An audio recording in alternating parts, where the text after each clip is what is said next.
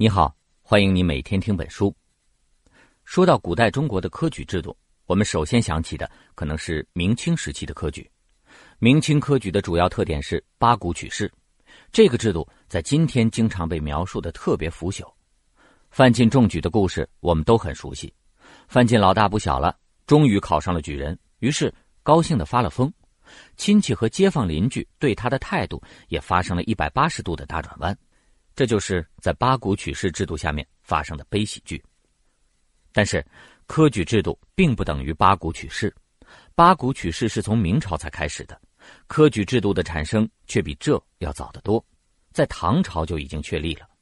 而且，科举制度自从诞生以来，就是古代中国的一项重要制度，甚至它关系到王朝的兴衰。那么，唐朝的科举又是什么样子呢？唐代科举不考八股文，那考什么呢？了解了唐代的科举，我们对于科举制度的理解就可以补上重要的一课。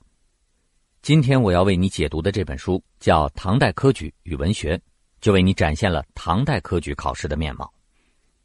这本书的作者是傅玄从先生，傅先生有两个身份：首先，他是中国古典文献出版领域的权威，曾经在中华书局担任总编辑，长期从事古典文献的点校和整理工作。中华书局有一套二十四史的点校本，他就曾经参与校对和编辑的工作。我们今天能够读到编排整齐的二十四史，还要感谢傅先生的辛苦付出。傅先生还有一个身份，他是著名的文史研究专家，长期从事唐宋文学研究工作，曾经在清华大学中文系担任教授。今天给你讲的这本《唐代科举与文学》是傅先生的代表作。这本书的书名里面。有科举与文学两个关键词，看上去好像作者打算谈两件事，一件是科举，另一件是文学。但其实这本书主要是讲唐代科举制度，专门讲唐代文学的部分并不多。这是怎么回事呢？因为这里所谓的唐代科举与文学，并不是一半讲科举，一半讲文学，而是使用了一种写作方法，叫做文史互证。就是用文学作品去补充历史文献的不足，同时用历史文献去考证文学作品的细节。关于唐代科举考试，历史文献中的资料并不多，但唐代科举和文学之间有很深的联系。唐代文学，尤其是诗歌的繁荣，和科举考试的提倡有很大关系。作者试图通过唐代的文学作品，去还原唐代科举制度下读书人的生活境遇。这本书是一本严肃的研究性著作，也是研究唐代科举的权威著作。为了帮你更轻松的理解，我将把这本书当成一本唐朝科举应试指南，为你讲述在唐朝如何准备科举考试。你可以把自己想象成一位穿越回唐朝的读书人，按照这本指南去进行备考，争取能够金榜题名，体会一下“春风得意马蹄疾，一日看尽长安花”的喜悦和荣耀。在唐朝呢，如果你想要参加科举考试，需要遵循以下五个步骤。第一步叫做自我激励，坚定信念；第二步叫做扬长避短，谨慎报名；第三步叫做提交作品，结交人脉；第四步叫做注意格式，避开陷阱；最后一步叫做等待结果，各奔前程。好，我们先来看第一步：自我激励，坚定信念。你可以想象一下，现在你正在家里读书，准备参加科举，读着读着就觉得累了，这时候你需要打一针鸡血，鼓励自己坚持下去。那我们就来看看参加科举考试到底有什么好处。科举考试能带来的最大好处，当然就是做官了。古代中国讲究学而优则仕，做官可以说是读书人梦寐以求的目标。只要金榜题名，那就获得了做官的资格。接下来，只要再通过吏部的考试，就可以获得官职了。吏部是负责选拔官员的部门，他们组织的这次考试有一个很形象的名称，叫做“试鹤”。试就是如释重负的试，放下的意思；鹤就是褐色的褐，意思是麻布织成的衣服，在当时是平民百姓穿的。试鹤就是把身上的麻布衣服扔了，换上一身官袍，脱离平民百姓的队伍，进入官员的行列了。科举制在唐朝确立以后，越来越多的人通过科举考试走上了仕途。唐朝中期的文学家韩愈就曾经感叹：“一个人再有本事，只要通不过科举这关，照旧没有用武之地。他的这种心态被后世的读书人一代一代的传承了下去。可以说，科举制在唐代确立以后，就塑造了中国读书人的价值观。清朝吴敬梓的小说《儒林外史》中有一个人叫马二先生，也发过类似的感叹。他说：“就算是孔子再生，也要学着好好写文章，考科举，不然哪个给你官做？”你看，这口吻和韩愈几乎是一模一样的。除了做官，科举考试还能带来别的好处，比如经济上的特权。古代中国的农民有一项重要的任务，叫做服徭役。就是被国家征调过去从事无偿的体力劳动，像驻守边疆、修建工程等等。著名的民间故事《孟姜女哭长城》里面，孟姜女的丈夫就是因为服徭役修长城，结果活活给累死了。但是在唐朝，只要你取得了科举功名，就可以免除你的徭役，这可是实实在在的好处。哪怕是仅仅为了获得这种特权，读书人也要卯足了劲儿去挤科举的独木桥啊！在当时就出现过这样的现象：唐朝科举考试中最低一级的考试叫做童子科，参加考试的必须是不满十岁的儿童。考试的内容也很简单，就是一些背诵和默写。童子课的设立本来是为了鼓励孩子们要好好学习，但是通过了童子课考试也可以获得功名，免除徭役，所以很多家长就把孩子们送去考童子课。这在家长的角度当然是可怜天下父母心。但在国家的角度，却造成了劳动力的减少，以至于到了五代时期，就有一个大臣上奏说，要求把童子科考试给废了。最低一等的童子科考试尚且如此，要是获得最高一等的进士功名，那就更不得了了，可以直接免去全家的徭役。所以在当时，几乎每家人都盼望家里能出一个进士。唐朝有一个人叫苗灿，在快要进考场的时候。父亲忽然中风发作，说不出话来了。这位老父亲就挣扎着要来纸笔，颤抖着写了两个“入”字，进入的“入”，意思是快进去考试，不要管我。你看，当时的考生身上寄托的是全家人的希望。除了以上这些，获得科举功名对稳定家庭关系也是很有帮助的。千万不要小看这一点，稳定的家庭关系在古代叫做齐家，是一件非常重要的事情。今天的男同志们经常被要求要有房有车，而唐朝的男人们往往被妻子要求去考个科举功名。比如，唐朝有一个人叫杜高，考试落榜以后，给妻子写了一封信，说我没考上，打算回家，然后就往家赶。他在路上收到妻子的回信，上面写着一首诗，大意是：落榜这事儿太丢人了，现在想回家也可以，趁半夜回来，反正我是不想看见你。杜高看到这首诗以后很羞愧，就又回过头专心备考去了。你看，在唐朝，不知道有多少妻子望夫成龙，赶着丈夫去考个功名。这种现象也一直延续到了清朝，《红楼梦》里的林黛玉从不拿科举去要求贾宝玉，就被贾宝玉当成最难得的知己。总之，在唐朝，要是能获得科举功名，一来可以做官，二来可以免除徭役，三来。还有利于稳定家庭关系。你在寒窗苦读的时候，只要想一想这三点，就又可以精神焕发的去准备考试了。这就叫自我激励，坚定信念。考试的日期日益临近了，我们再来看下一步：扬长避短，谨慎报名。为什么说要扬长避短呢？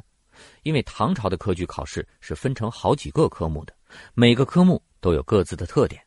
在报名之前，你要想一想自身的优势是什么，去选择最适合自己的科目。那么，唐朝科举考试都有哪些科目呢？有一些科目是选拔专门人才的，比如选拔懂法律的叫做明法，选拔懂算术的叫做明算，甚至还有一个科目叫道举，道德的道，举重的举，考的是道教的经典，也就是老子、庄子这些书，考上了也可以做官。道举这个科目是唐朝特有的，因为唐朝皇帝为了给自己脸上贴金，就把道家的始祖老子追认成自己的祖宗。老子名叫李耳，和唐朝皇帝一样，也姓李。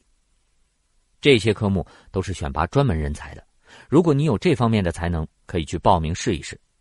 不过这些科目并不是主流，在当时最重要的科目有两个，一个叫进士，另一个叫明经。其中，进士是最有名的。考中进士，那在当时可是很尊贵的。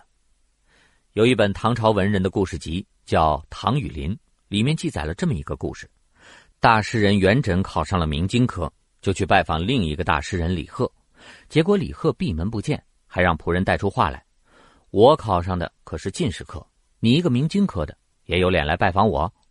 于是这俩人就结了仇。你看，在唐朝能考上进士是一件多么令人骄傲的事情。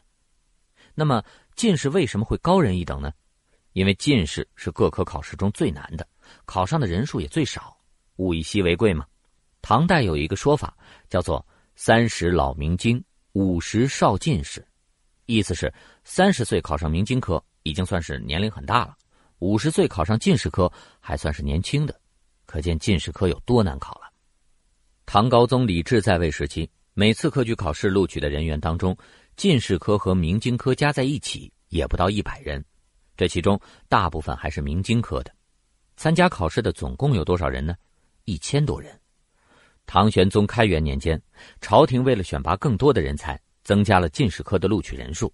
可是每次录取的人数也仍然不过是三十人左右，录取率稳定在百分之二到百分之三。难怪我们在读唐诗的时候，会读到很多诗作都是在表达考试落榜以后的郁闷心情。其中最著名的，恐怕就是张继那首《枫桥夜泊》：“月落乌啼霜满天，江枫渔火对愁眠。姑苏城外寒山寺，夜半钟声到客船。”关于这首诗的来源，有几种说法。其中比较权威的一种说法是，诗人参加进士考试落榜以后，坐船路过寒山寺。夜里听到寺里传来的钟声，触景生情，就写下了这首千古绝唱。你看，要不是因为进士太难考，我们今天就读不到这首诗了。考进士这么难，那么他到底考些什么呢？唐代的进士科考试经过好几次改良，到了唐高宗李治在位后期才定型。它包括三场考试：第一场考诗赋，第二场考帖经，第三场考实物册。三场考试的先后顺序，有的时候是可以调整的。第一场考试的诗赋就是诗加上赋，诗考的是律诗，严格讲究格律。从现存的文献来看，考生们写的诗有九成以上都是五言六韵十二句的诗。什么意思呢？就是每句有五个字，一共十二句，每两句就有一句要押韵，一共是六个韵脚。而所谓的赋，是一种结合了诗歌和散文特点的文体，既有诗歌的韵律，在篇幅上又比诗歌要长，和一篇散文差不多。汉代的司马相如就是写赋的高手。进士科考试中最重要的就是诗赋，所以一般都放在第一场。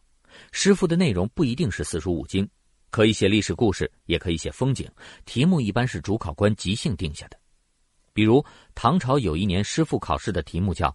贡院楼北新栽小松时，主考官看到考场的北边刚栽了一棵小松树，就对考生们说：“你们就以这棵松树为题写一首诗吧。”这要是放在明清时期，那简直就是不可想象的。可见唐朝的考场风气还是比较自由的。下面我们再来看帖经和实物册这两场考试。帖经考试可能是最简单的，我们上学时考语文都考过古文填空，就是。几句古文挖掉一句，让你填上。帖经考试就是古文填空，主考官一般从儒家经典里选出一句话，拿掉其中三个字，让考生填上。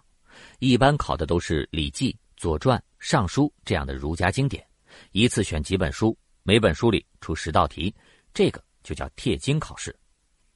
那实物册又是什么呢？就是让考生针对一个现实问题写一篇对策建议。比如，唐太宗贞观元年的进士考试中，就考了两道实务册。第一道问的是如何公平的审理案件，第二道问的是如何选拔人才。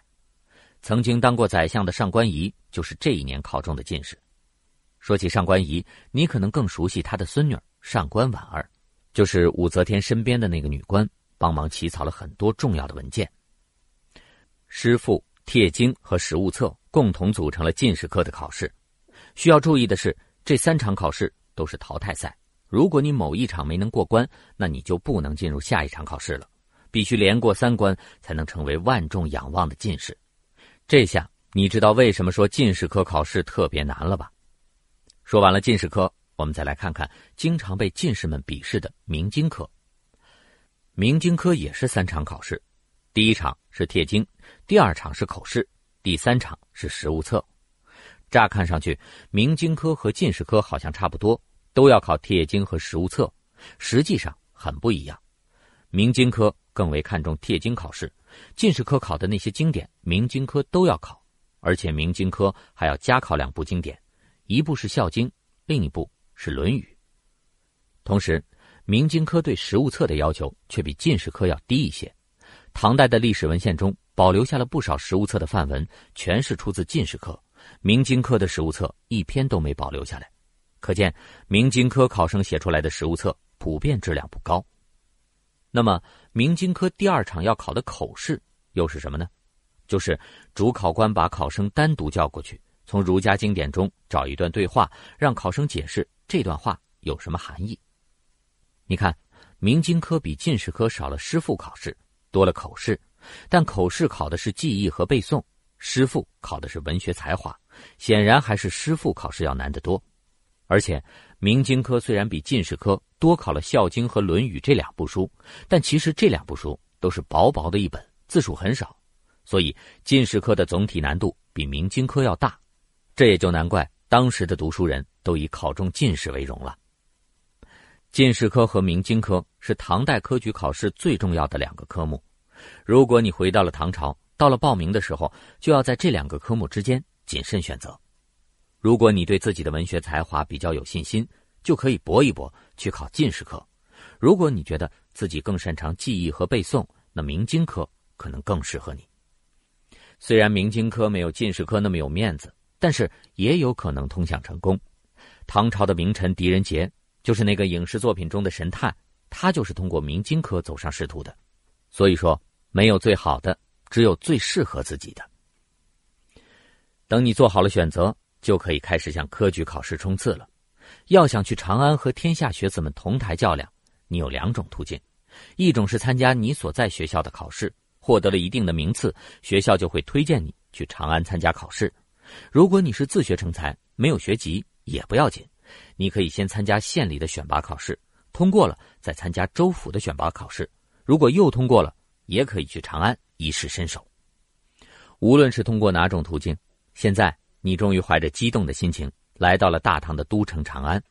但先别急，在进入考场之前，你还有两件事情要做，这就进入了第三步，叫做。提交作品，结交人脉。唐代的科举制虽然是历史的进步，但还是有一个问题：主考官的主观意志在考试中起了很大的因素。尤其是进士科考试，考的主要是文学才华。才华这种事有时很难衡量的。这个时候，你这个人有没有名声，有没有名人大 V 给你点赞，就会在考试中起到很大的作用。所以，你到了长安以后，一定要记着做两件事。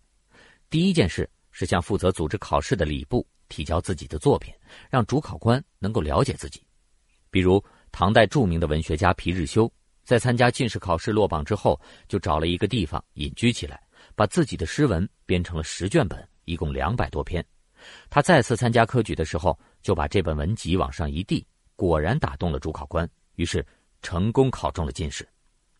而第二件事则更重要，就是。带上自己的作品去拜访名人大 V，以争取他们的推荐，提升自己的知名度。说到这儿，有一个故事你一定很熟悉。大诗人白居易年轻的时候去拜访已经成名的诗人顾况，向他献上自己的诗集。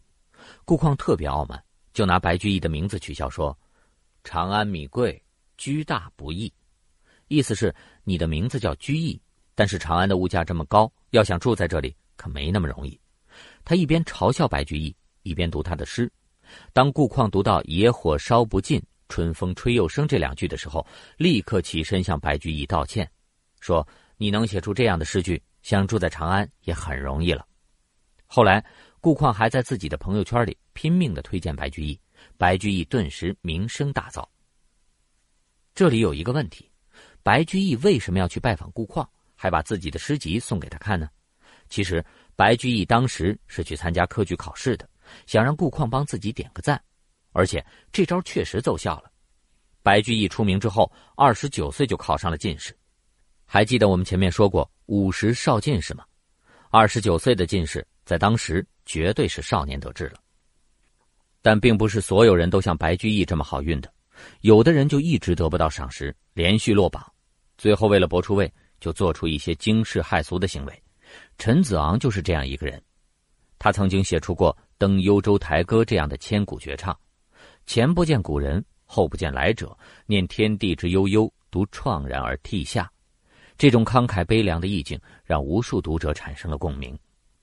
唐代的一部文人轶事集《独异志》里面记载了这样一个故事：陈子昂曾经连续三次科举落榜，第三次落榜之后，他失魂落魄的走在长安的大街上，看见有人在卖一把胡琴，开价一百万钱，旁边很多人在围观。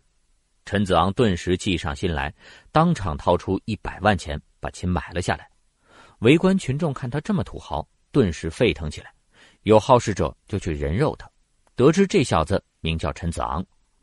陈子昂趁热打铁，就在长安城里到处发请帖，说我明天要举办音乐会，弹奏这把胡琴，约不约？城里的名流们都按耐不住好奇心，按时赶到现场，想看看这小子到底想干啥。大家到齐以后，陈子昂捧着那把胡琴说：“其实我的特长并不是弹琴，而是文学。”我的文章写的特别棒，但是没人知道。至于这把琴留着也没啥用，砸了算了。说完，他就把胡琴砸得粉碎，然后把自己的文集拿出来发给在场的名流们。陈子昂的这场行为艺术轰动了整个长安城，加上他的文章确实有料，于是他终于收获了名声，而且如愿以偿的考中了进士。你看，有没有名声，在唐朝的科举考试中原来是这么重要。如果你回到唐朝，即将参加科举考试，千万别忘记提交作品、结交人脉这一步。好了，现在你终于要昂首阔步的走进考场，开始答题了。关于考试的内容，前面我已经为你详细讲解过了。但是还有一件事我要提醒你，那就是注意格式，避开陷阱。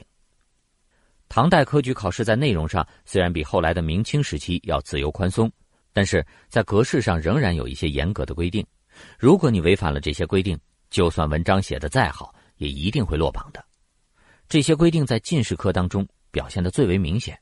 具体来说，主要有两条：一条叫做避讳，另一条叫做押韵。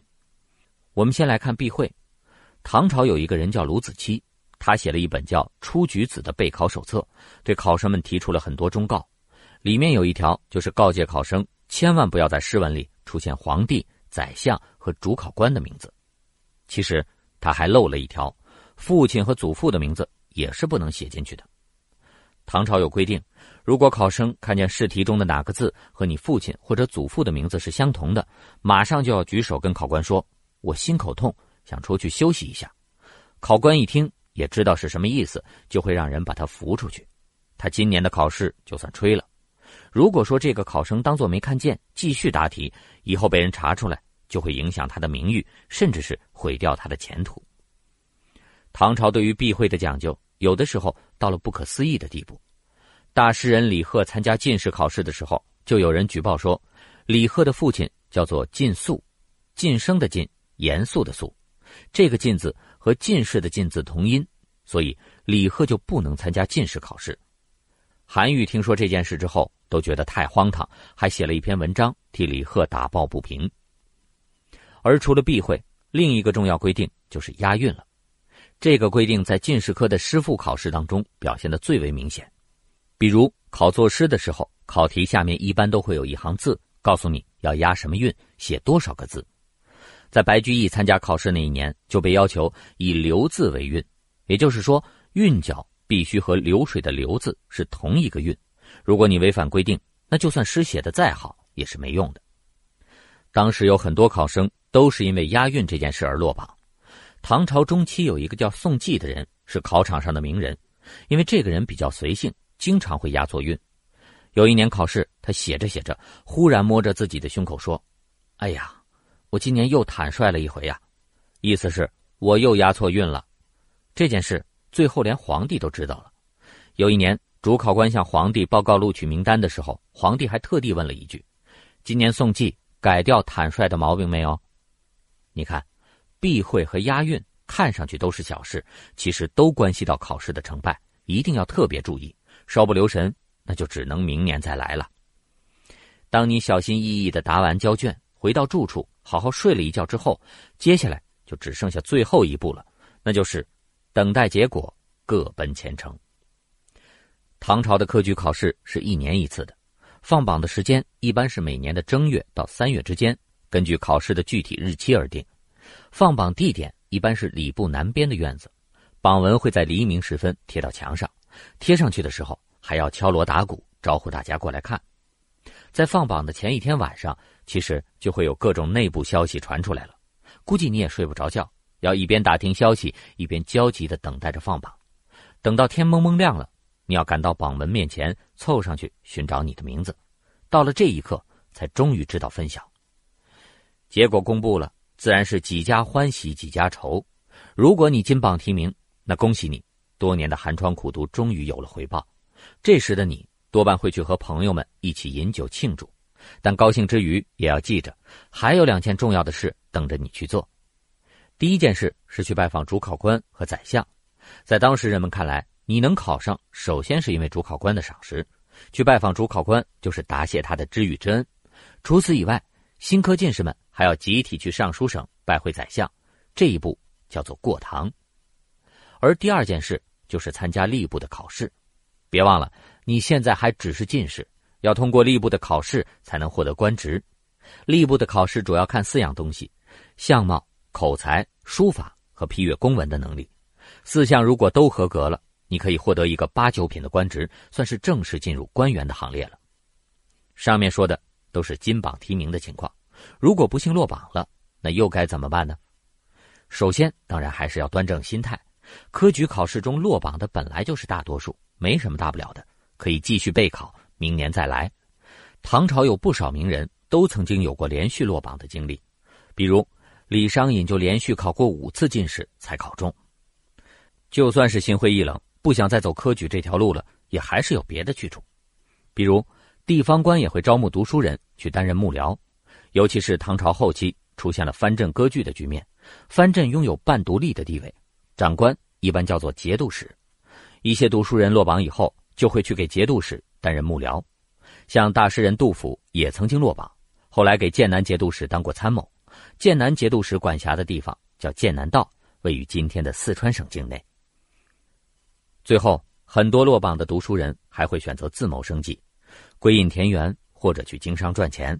金榜题名的终究只是少数人，那些落榜的读书人，有的也能找到自己的幸福，也是人生道路上的成功者。好。这本书我就为你讲述到这里，下面我们来总结一下今天的知识点。第一，在唐代，科举功名可以带来官职、经济特权和社会声望，对读书人有很大的吸引力。第二，唐代科举的主要科目是进士科和明经科，进士科主要考文学才华，明经科主要靠记忆背诵。进士科比明经科更难考，也更尊贵。第三。考生的名声对考试结果有很大影响，所以在进入考场之前，考生们要尽可能的让主考官和社会名流了解自己。第四，唐代科举考试有很严格的格式要求，避讳和押韵都是其中的重要规定。最后，唐代科举放榜以后，金榜题名者还要去拜访主考官和宰相，等候吏部的选拔考试，落榜者就要各奔前程了。好。以上就是这本书的全部内容，为你准备的笔记版文字就在音频下方的文稿里。恭喜你，又听完了一本书。